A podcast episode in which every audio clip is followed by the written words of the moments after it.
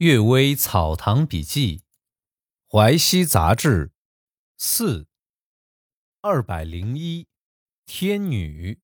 林清标教育说，从前在崇安教书时，听说有个书生住在武夷山路。他听采茶的人说，某处大岩石石头上，月夜就有人唱歌奏乐，远看过去都是天上仙女。书生为人轻薄，就借住在山民家中。到了有月亮的日子，就去那山头之上，但好几夜都一无所见。山民家里的人也说有这种事情，不过经常在每月十六日夜里，一年只有一两次，不是经常出现。书生借口学静坐，留在山民家十几天，等待机会。一天晚上，隐约听到有声音，就赶快跟踪前往，爬在草丛树林中等候。果然，他看见几个绝色女子。有个女子刚拿起笛子要吹奏，转眼看到书生的影子，就用笛子一指，书生一下子身体僵硬，像是被绳子绑住一样。不过啊，耳朵还能听，眼睛还能看。不久，清脆的乐声响彻云霄，柔曼的歌声使人心驰神往。书生不觉自言自语地赞叹说：“我虽然被法术制住，但仙女美妙的歌声。”和娇媚的姿态，我都欣赏到。话还没有讲完，突然啊，飞过来一块手帕，蒙住了书生的头。书生就像睡觉做噩梦一样，听不到，看不见，似睡似醒。这样迷迷糊糊过了一段时间，渐渐的清醒过来。几个仙女命令婢女们把书生拖出来，骂他说：“这个傻瓜没有礼貌，竟然敢偷看天上的花朵。”走过来去折竹子，要鞭打书生。书生苦苦哀求，申述理由，说自己喜爱音乐，只希望偷听天上美妙乐曲，就像唐代书生李牧在宫墙外偷听乐声一样，实在是没有别的企图，并非妄求神仙住的地方成什么好事。其中一个仙女淡淡一笑，说：“我可怜你老师，有个小丫头也会吹笛子，就赐给你吧。”书生连忙跪地叩谢，等他抬起头时，仙女都不见了。回头看看那个小丫头，却长有宽大的额头、巨大的眼睛，一头短发蓬蓬松松，腰腹部又粗又壮，呼吸声像喘气一般。书生大惊，十分懊恼，就想躲开逃走。这丫头硬要拉着书生调情，又拉又扯，不肯放手。书生生气，一拳打过去。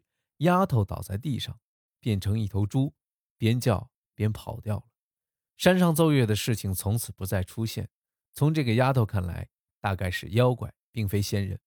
又有人说，这是仙人用猪变成丫头来作弄的书生，这也是可能的呀。学子发狂。刘谢甫说，有一个书生十六七岁，长得清秀聪明。属于要上进的一类，很有希望取得功名。有一天，他突然发狂讲胡话，好像遇见鬼神一般。等他醒过来时，再问他，他说：“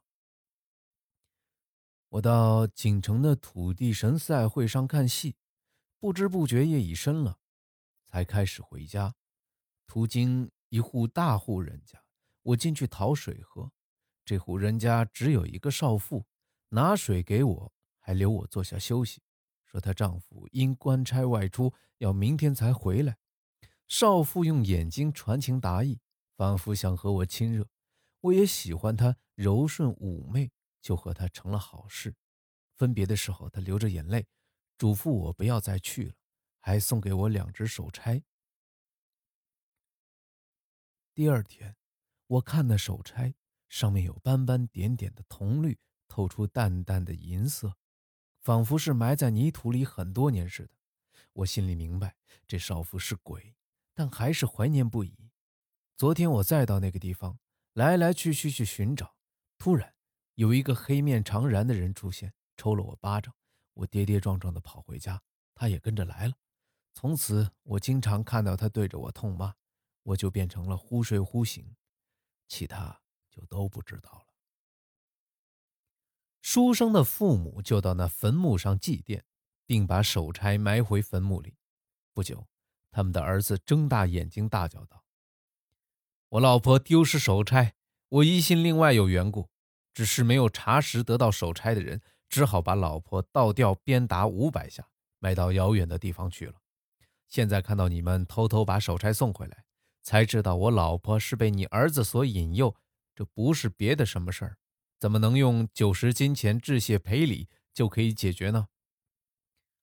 书生发狂了一个多月就死去了，可见偷鸡摸狗的行为，即使在阴间也会带来灾祸的。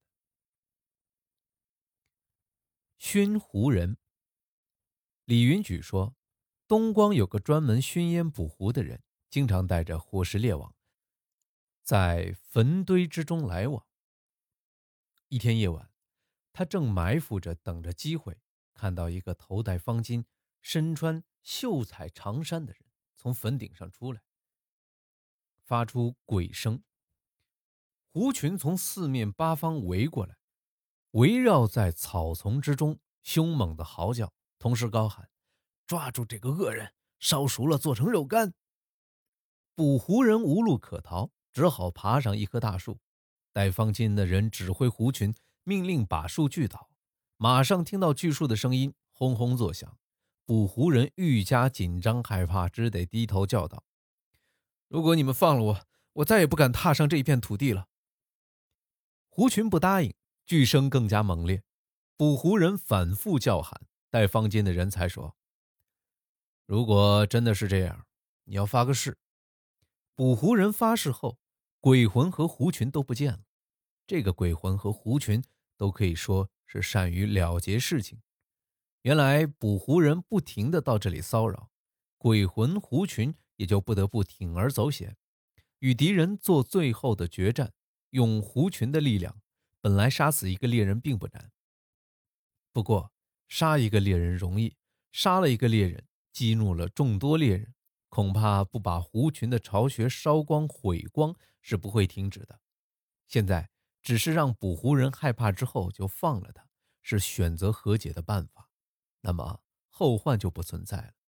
有力量的人不用尽力量，才可以保持威胁；制服别人时，要让别人容易做到，才可以使别人服从。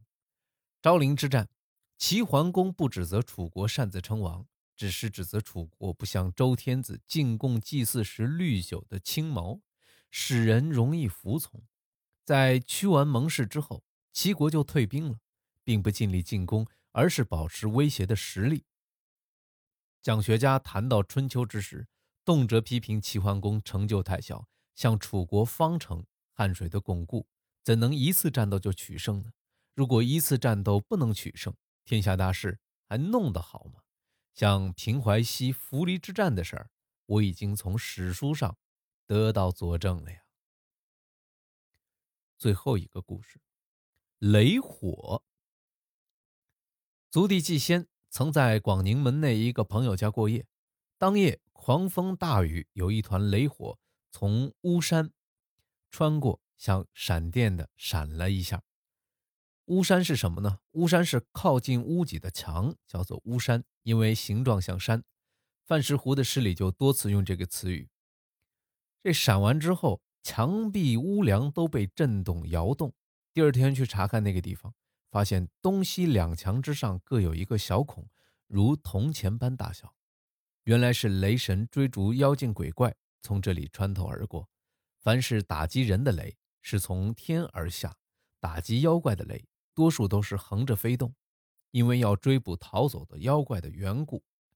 至于平常的雷，却是地气郁结，猛然向上冲出来。我在福建翻越山岭之时，曾经在山顶看到过云中之雷；在怀镇碰上大雨，我曾经看过在旷野上冲出地面的雷，都像烟气向上冲，一直冲到半天高，那前端爆出一阵火光，接着轰的一声，和激发冲炮没什么不同。不过啊，都在没有人的空地，至于有人的地方，从来没发生过这种事情。有人说。上天存心仁爱，怕人碰上雷死去，这话很不正确。人是三才之一，人聚居的地方就和天地的气息相通，相通就不会郁结，怎么会产生雷呢？在塞外艰苦寒冷的地方，人们经过耕种放牧，逐渐形成村落，那么地气也渐渐温暖，就是这个道理。感谢各位收听今天的《阅微草堂笔记》，晚安。